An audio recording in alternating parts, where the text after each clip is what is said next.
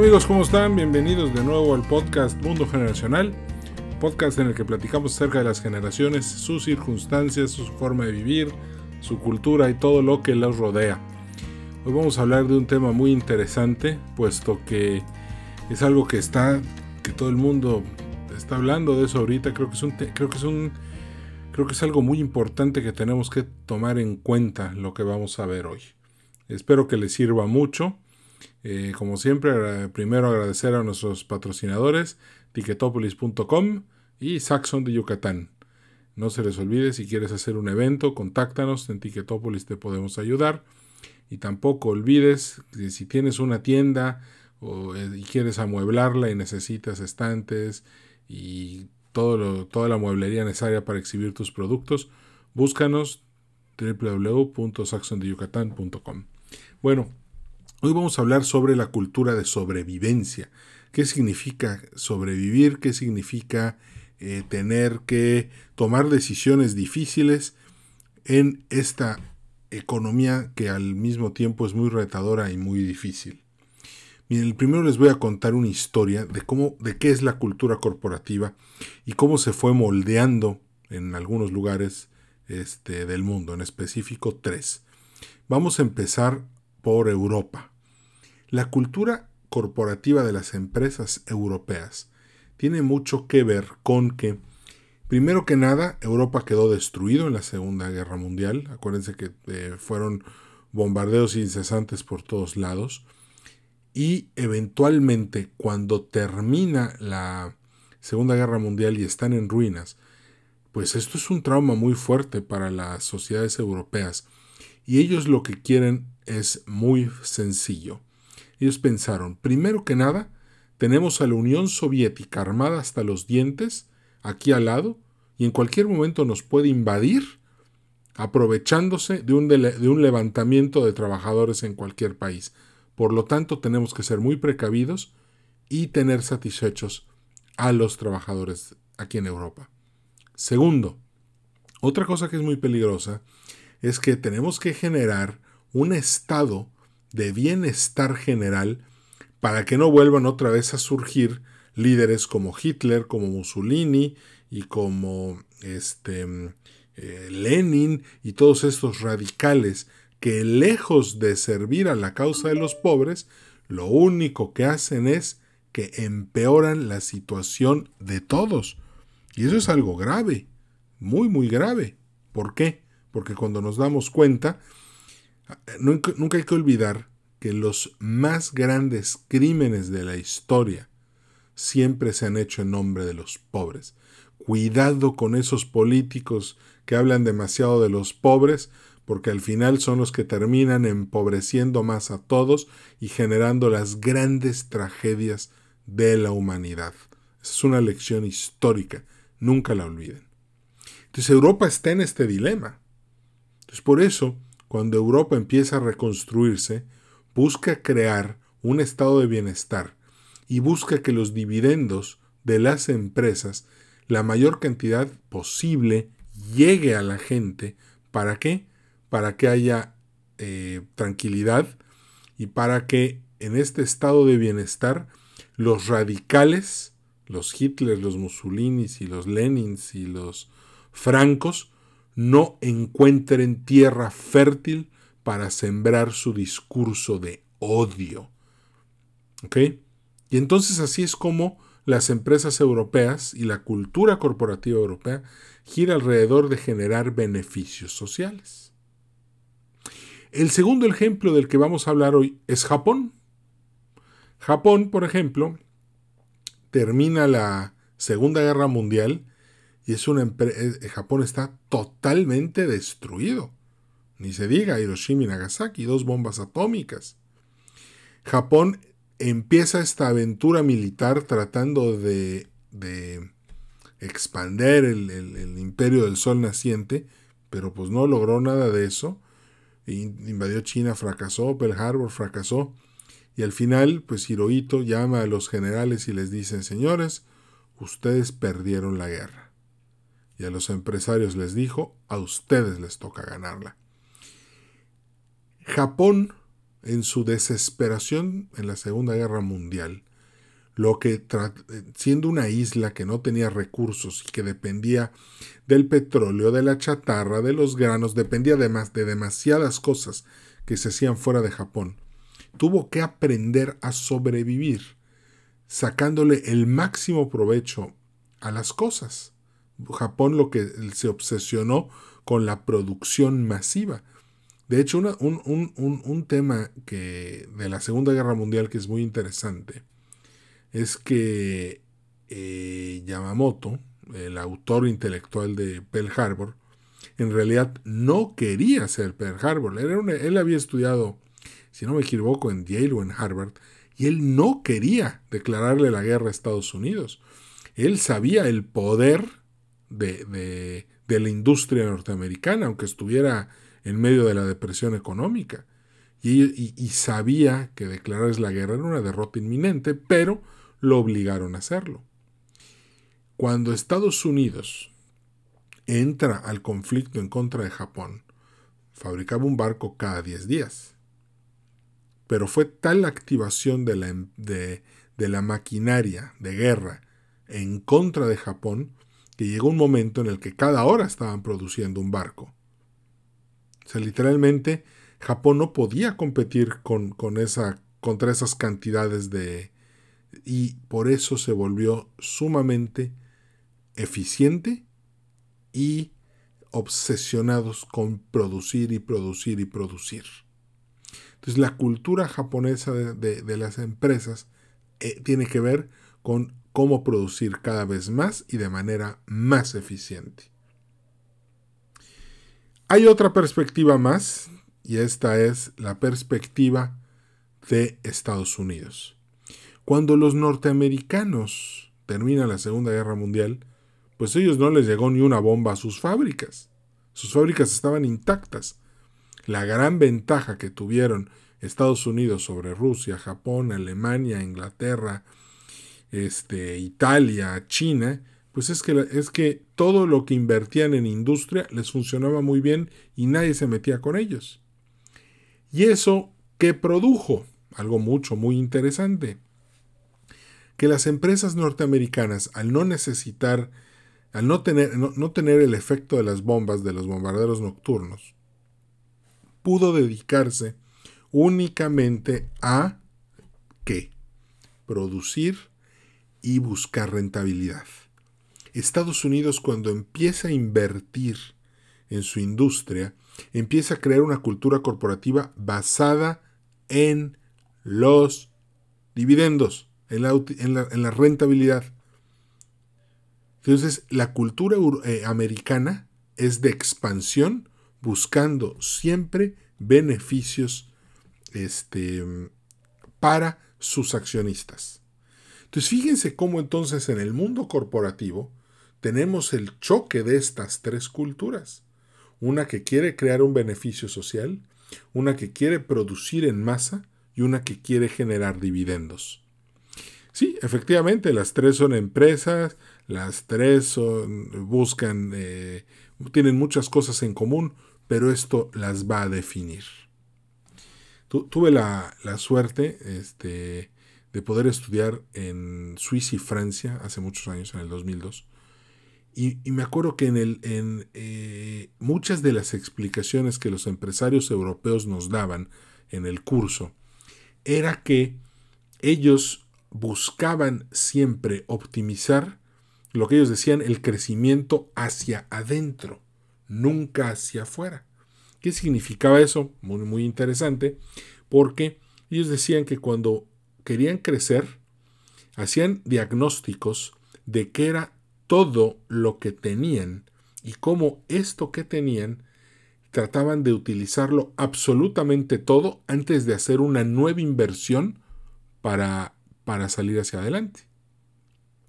Cosa que en Estados Unidos muchas veces es crecer, crecer, crecer y cuando llegue la crisis o la recesión, cortamos, bajamos y entonces volvemos a tratar de hacer este, que todo vuelva a ser rentable. ¿no? Y, finalmente Japón, pues este, eh, es un punto interesante, les recomiendo leer en mi blog el artículo que escribí sobre Japón, porque eh, es, es, un país muy, muy interesante. Es el, si tienes un pasaporte japonés, el pasaporte de Japón es el pasaporte más influyente y poderoso de todos lados. O sea, el pasaporte de Japón y el pasaporte de Alemania son los pasaportes más fuertes y poderosos del mundo. El de Estados Unidos está como en el onceavo lugar, si no me equivoco, y el de México está en el veintisiete lugar, más o menos. Es para que vayan sacando eh, cómo el reflejo de toda una cultura corporativa y una cultura social se puede reflejar a través de los pasaportes. Es muy interesante estudiar el tema de los pasaportes. Es más, me gusta el tema de los pasaportes para un futuro eh, episodio de Mundo Generacional, así que sí le vamos a hacer.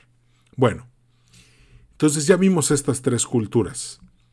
Ahora vamos a pensar en cómo estas tres estrategias nos pueden servir para entender mejor lo que está pasando ahorita. Recientemente estaba platicando con uno de mis asociados y estábamos sacando cálculos de lo que había que hacer para poder recuperar de perdido, de perdido, el 25 o el 30% del trote que llevaba el negocio en el 2019. Eh, así están las cosas. Y decíamos, lo más importante ahorita, lo que todo el mundo debe estar preocupado haciendo, es sobrevivir. ¿no? Entonces, para sobrevivir, ¿qué tenemos que empezar a hacer? Y empezamos el, diagnóstico, los procesos, y, y, de las cosas de las que nos vamos dando cuenta al principio, es que para, para, para muchos de los proyectos que queríamos sacar adelante, estaba el hecho de tener que hacer inversiones y empezar a generar todo este una nueva infraestructura. Y la respuesta fue eso es lo que no vamos a hacer. Lo que vamos a hacer es que vamos a hacer lo que hacen los europeos. Vamos a crecer sí, pero hacia adentro de la empresa. ¿Qué significa crecer hacia adentro de la empresa? Tratar de que todo lo que tenemos lo utilicemos al máximo y ya que todo se esté utilizando, entonces empezamos a pensar en nuevas inversiones. Pero por ahorita vamos a trabajar con lo que hay sin invertir absolutamente nada. Esa fue nuestra primera decisión. Y nuestra segunda decisión fue que hay un, hay, un concepto financiero que se llama el, ciclo del flujo de efectivo. Es una fórmula muy sencillita. Eh, difícil, difícil porque implica negociaciones con clientes, con proveedores, con, con facturas, eh, si tienes la capacidad o no de vender tus facturas. ¿A qué me refiero con vender facturas? A factoraje, ¿verdad? A que el, tú puedas eh, a través de un organismo financiero, si te van a pagar en tres meses, pues tú le cedes esta cobranza a un organismo financiero y ese organismo financiero te paga el valor de la factura con un descuento, pero sí, pues tú ya tienes tu flujo de efectivo en más corto plazo. Ojo, hoy lo que quieres hacer es tener tu flujo de efectivo en el corto más en el plazo más corto posible. Hoy lo que quieres es optimizarlo y tenerlo de una manera mucho muy positiva. ¿Por qué? Porque si empiezas a tener un ciclo de flujo efectivo cada vez más grande, cada vez vas a necesitar más capital de trabajo y eso no te conviene. Porque el capital de trabajo, desgraciadamente, en México sobre todo, que necesitas mucho capital de trabajo, ¿por qué? Porque te la pasas financiando a tus clientes y a la vez tú te financias de tus proveedores y eso hace que las empresas pierdan rentabilidad por la cantidad de, recursos que necesitan para jugar este doble financiamiento. y esto, es, esto no es una buena idea. ¿Cuál es el problema? Pues siempre lo he dicho. El gran problema de este país es el sistema financiero mexicano, el cual está, pues, la verdad, muy, muy dañado. Eh, hace poco, hace dos días, estuve en la Feria del Libro de Monterrey y estaba platicando eh, sobre el libro de mi amigo Lauro Lozano, El Jubilado. Es un libro sobre retiro.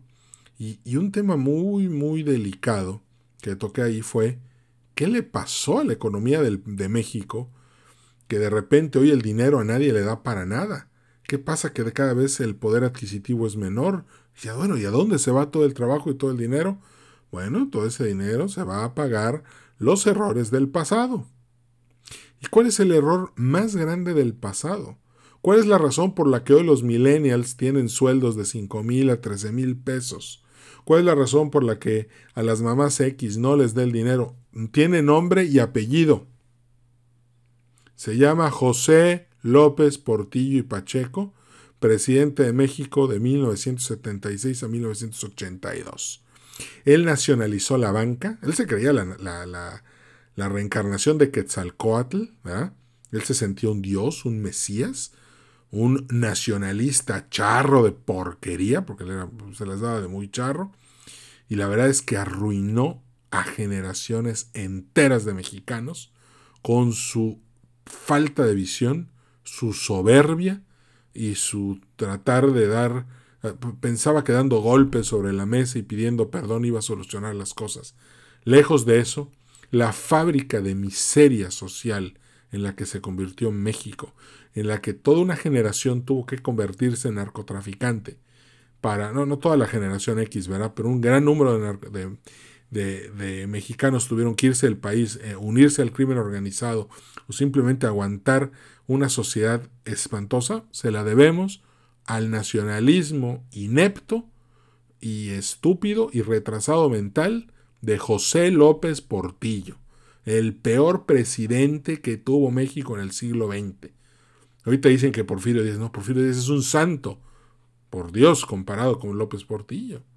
Investiga un poco y vas a ver que por culpa de él estás arruinado, tú, toda tu familia, toda la sociedad y todo el país. De hecho, el Fobaproa no es culpa, culpa de Cedillo. ¿Cómo va a ser culpa de Cedillo? Él lo heredó. El problema es las malas decisiones que se empezaron a tomar y el primero fue él. Mejor no hubiera nacionalizado la banca y el sistema financiero mexicano hubiera sido mucho más fuerte, pero lo dejaron endeble y al final por eso estamos pagando las consecuencias. Pero bueno, ese no es el tema. Entonces, ¿qué pasa?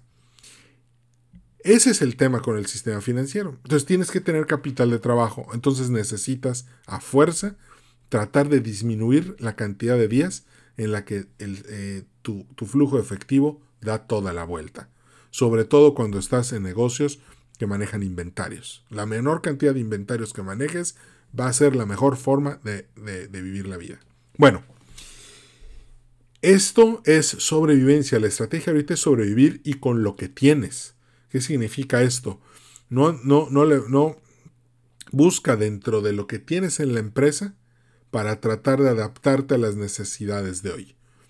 Por ejemplo, hoy, estaba platicando con una amiga que, este, que me estaba contando, ella ha sido mi clienta muchos años, y me contaba de la cantidad de competencia que le salió a su restaurante y a su negocio este, ahorita. Porque mucha gente se quedó sin trabajo y se pusieron a hacer comida para vender. Y ahora resulta que hay una saturación de oferta de gente haciendo comida. Porque además los que hacen comida pues no los sancionan porque como es algo de primera necesidad y eso les garantiza trabajar. Y pues obviamente eso que ocasionó que un chorro de personas se pusieran a trabajar en comida. Bueno, entonces, bueno, mucha gente está en esto de nuevo, aguas, cuidado.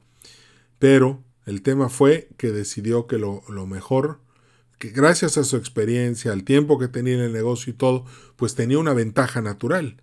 Pero, se le, pero de repente le crecieron los enanos y la cosa se puso muy competitiva. Mucha gente incluso abandonó sus servicios, fue a buscar otros y con el tiempo regresaron cuando notaron el cambio de la experiencia y la, bueno, o más bien la falta de experiencia de los otros contra la gran experiencia de su, de su negocio.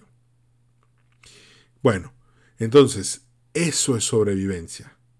Obviamente hoy leí notas de despidos, hoy leí notas de empresas que están cerrando, claro, si existiera una receta 100% segura para sobrevivir, nadie quebraría. Pero no es así, desgraciadamente muchos están quebrando. Pero la mejor apuesta que puedes hacer, la mejor estrategia que hay para poder sobrevivir, uno es adaptabilidad y la segunda es cerrar flujo efectivo. Son los dos elementos para poder sobrevivir. Adaptabilidad, ¿por qué? Porque, por ejemplo, muchas empresas se pusieron a hacer tapabocas, gel y, todas estas cosas para la industria farmacéutica y para la limpieza y la higiene y están sobreviviendo ahorita con esos, con esos productos. O, por ejemplo, como fábricas de ropa, que ahorita pues no hay demanda de ropa ni de moda, y se pusieron a hacer equipo médico y ropa para médicos y para enfermeros. Bueno, eso, esos pues, son los que se pueden adaptar. Si no te puedes adaptar, bueno, ahí, ahí tenemos un problema grave. Acuérdate que eh, si eres escucha em, regular de este podcast, te acuerdas que yo ya dije en un episodio pasado los tres elementos que debes de tener para tener un plan de negocio exitoso. Y eso es home office, homeschool y home delivery. Busca cómo te puede servir de estos tres para bajar tus costos, eh, adaptarte mejor al mercado y entender cuáles son las necesidades de la sociedad ahorita. Una vez que ya eh, tengamos resuelto el problema de la sobrevivencia, ya podemos empezar a pensar otra vez en volver a la rentabilidad, en volver al crecimiento, en buscar nuevos mercados. Pero ahorita aguas, porque con el rebrote que, ya vimos en España, que por Dios en Alemania hace tres días 11.000 infectados, es algo terrible. Esto puede significar un nuevo golpe para la industria, para las empresas, para el comercio. Entonces, cuidado con expanderte con inversiones, no. Sobrevivencia es lo de ahorita. Nada más. Si tienes un puesto ejecutivo, te están pagando y la empresa en la que estás sólida, está bien, sigue ahí, sobrevive y busca que tu departamento mejore en estas en, home office, home delivery, homeschool. Este, busca que, que todos estos elementos de la sobrevivencia se den en tu negocio, en tu área, en tu departamento, para que puedas colaborar y convertirte en un agente que genere bienestar y eh, buenos eh, elementos durante la, durante la crisis. Ya habrá tiempo para volver a, la rentabilidad y ya también tendremos tiempo para volver a crecer. Hoy sobrevivir. Y ojo, ser emprendedor es muy padre, es muy bonito, es muy chévere, el entusiasmo, las emociones, sí, Nada más que sin olvidar que por cada empresa, por cada 10 empresas que nacen, el 80% se va en los primeros 3 años y a los 10 años solo llega una. Hoy no es momento de invertir en nada que no sepas. Recuerda la cultura europea de negocios. No vayas a querer, no, si eres, si vendes helados, no te vayas a querer meter de, de tlapalero si eres de vender este, tacos al pastor, no es momento de poner una fábrica de tornillos. No, señor. Cuidado, porque la curva de experiencia te puede matar y puede hacer que pierdas toda tu inversión en momentos en los que el cash es muy importante. En tiempos de crisis y de baja inflación y de tasas de interés muy bajas, como hoy, ¿ok? Sobre todo baja, bajas, este, baja inflación, el cash es muy bueno. Si tienes cash está magnífico. Pero ojo, porque en los tiempos inflacionarios de tasas de interés altas, lo que quieres tener son bienes. Entonces, hoy el cash is king. habrá época, probablemente en esta época eso cambie. En esta década probablemente entremos en un espiral inflacionario. Ya haré otro programa para, para explicar las finanzas de, de, un espiral inflacionario con altas tasas de interés. Pero mientras, con las tasas de interés tan bajas, con la inflación baja, hoy lo que, y en una crisis, lo que quieres tener es efectivo. Por lo tanto, meterte ahorita a emprender un negocio en un área que no conoces es una pésima idea. No lo hagas. Emprende dentro de lo que ya tienes, como enseñan los europeos, y no emprendas dentro de lo que no sabes. Es muy común que ahorita, me, hoy, me estaban contando de una pareja que se divorció Y, me atreví a preguntar, oye, ¿por qué se divorciaron? Y dice, ah, muy fácil. Lo que pasa es que, pues este chavo era fotógrafo, era un gran fotógrafo, es un gran fotógrafo, fotografiaba bodas y eventos. Y tenía muchísimo trabajo, todo el mundo lo contrataba, pero como se acabó eso, pues se quedó sin trabajo, empezó a batallar mucho, la facturación le bajó en un 90% y la mujer lo dejó. Yo, ¿cómo? ¿Y por qué lo dejó la mujer? La mujer le dijo, pues busca nuevos caminos, es momento de emprender y hacer cosas nuevas. El cuate eh, dijo, no, yo soy un fotógrafo, tengo que buscar salir adelante como fotógrafo. Y eventualmente, pues la mujer decidió dejarlo. Y se divorciaron, porque no, no se pusieron de acuerdo. La verdad, yo pienso, no conozco más del tema, nada más sé que ese fue el factor que me dieron. Yo creo que el fotógrafo estaba en lo correcto. No es momento de emprender cosas nuevas. Es muy peligroso. Es momento de presionar lo que ya sabes para volverte el mejor en lo que ya sabes. Porque hacer otra cosa, pues ve lo que pasa. Finalmente este cuate no emprendió nada nuevo, por lo tanto no corrió tantos riesgos. Y quiero pensar que está ganando poquito, pero está ganando, que es mejor que invertir todo, no ganar y al final se hubiera quedado divorciado con un negocio del que no sabía nada y sin dinero. Entonces, este, qué bueno que, pues qué bueno ya, se acabó la pareja, qué bueno. Ahí luego busca otra él, ella buscará otro y serán felices. Pero no, emprender no, nuevos caminos no, por favor. Hay una cosa que se llama la curva de aprendizaje y no te conviene. El siguiente tema es de qué se trata la alegría de tener un negocio ahorita o de no tenerlo. Ahí te va. Darte a conocer. Hoy los, tanto los medios masivos como las redes sociales ofrecen grandes oportunidades para que ofrezcas tus productos y servicios, pero no como tales. Ofrece soluciones. Acuérdate de quién es el empleado al que nunca corren de la oficina cuando vienen los recortes. El favorito, el que siempre soluciona los problemas. Ese es el mejor de todos, ese es el que sirve para todas las cosas y ese es el que va a ser siempre el más requerido de todos. Dice, no, no, ese ni me lo toques, por favor, ese es el que mantiene el negocio libre, es el que mantiene el negocio funcionando, no te lo lleves. Y esos son los mejores. Entonces vamos a tratar de convertirnos en eh, empresarios, gerentes, directores, empleados, solucionadores de problemas. Y vamos a canalizar esa solución de problemas a través de medios masivos y redes sociales. Es momento de ponerte a tener contactos más cercanos con tus clientes. Es momento de conocer mejor por qué te compran. No necesitas invertir en un estudio de mercado. Simplemente dedícales tiempo, escúchalos.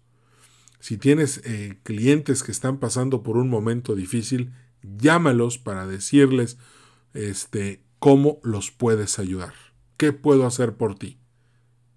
¿Cómo podemos trabajar juntos para que tu negocio pueda seguir en marcha y el mío también? Y también hazlo con tus proveedores. Ambos, este, todo mundo, este, todo mundo va a salir beneficiado de, si, tú llevas a cabo estas acciones. Entonces es importante hacerlo. Y, ojo, las redes sociales te van a dar mucho, eh, te van a dar mucho awareness. Yo les digo a la gente, es que si le invierto en redes sociales tanto, ¿cuánto voy a sacar? No lo vean así. Eso no existe. Es un error. Pensar es pensar como comerciante en redes sociales te va a llevar a que dejes pasar totalmente las redes sociales para siempre.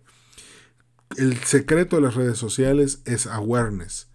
Que la gente te vea 7, 8, 9, 10, 15, 20 veces. Después te empiece a reconocer. Y ya que te empezó a reconocer, que empieces tú a formar parte de su, de, de su mente, de que existes. Y ya al final del día, algún día, cuando, la, cuando, cuando ya formes parte de su toma de decisiones, ya te busque y se convierte en tu cliente. Y eso se llama awareness. Te lo da la radio, la televisión y las redes sociales. Así que si, si puedes dedicarle un tiempo a estos medios para dar a conocer tu producto, nada fuera de serie, simplemente construir una estructura funcional de, de, Media Manager para que alguien pueda estar, te va a servir mucho. Y no es caro. Claro que los impactos ahorita son muy chiquitos porque ellos igual están buscando dinero, pero de perdido empieza a hacerlo, da el primer paso.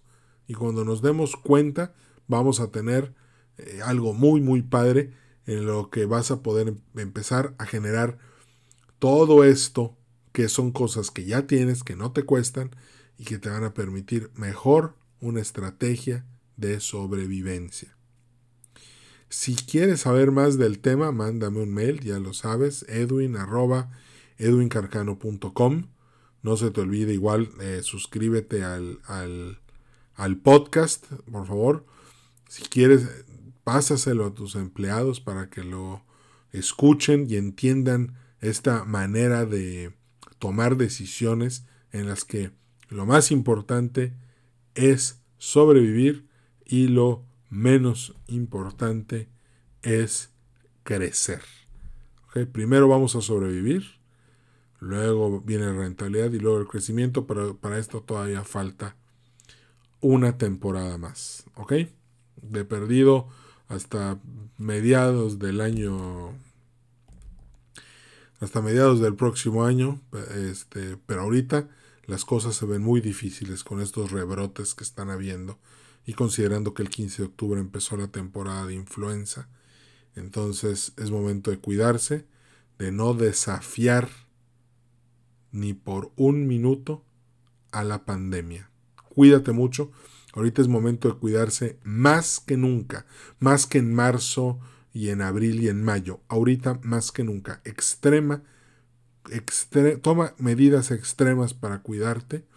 No bajes la guardia porque eh, lo que viene puede ser muy difícil si no nos cuidamos entre todos.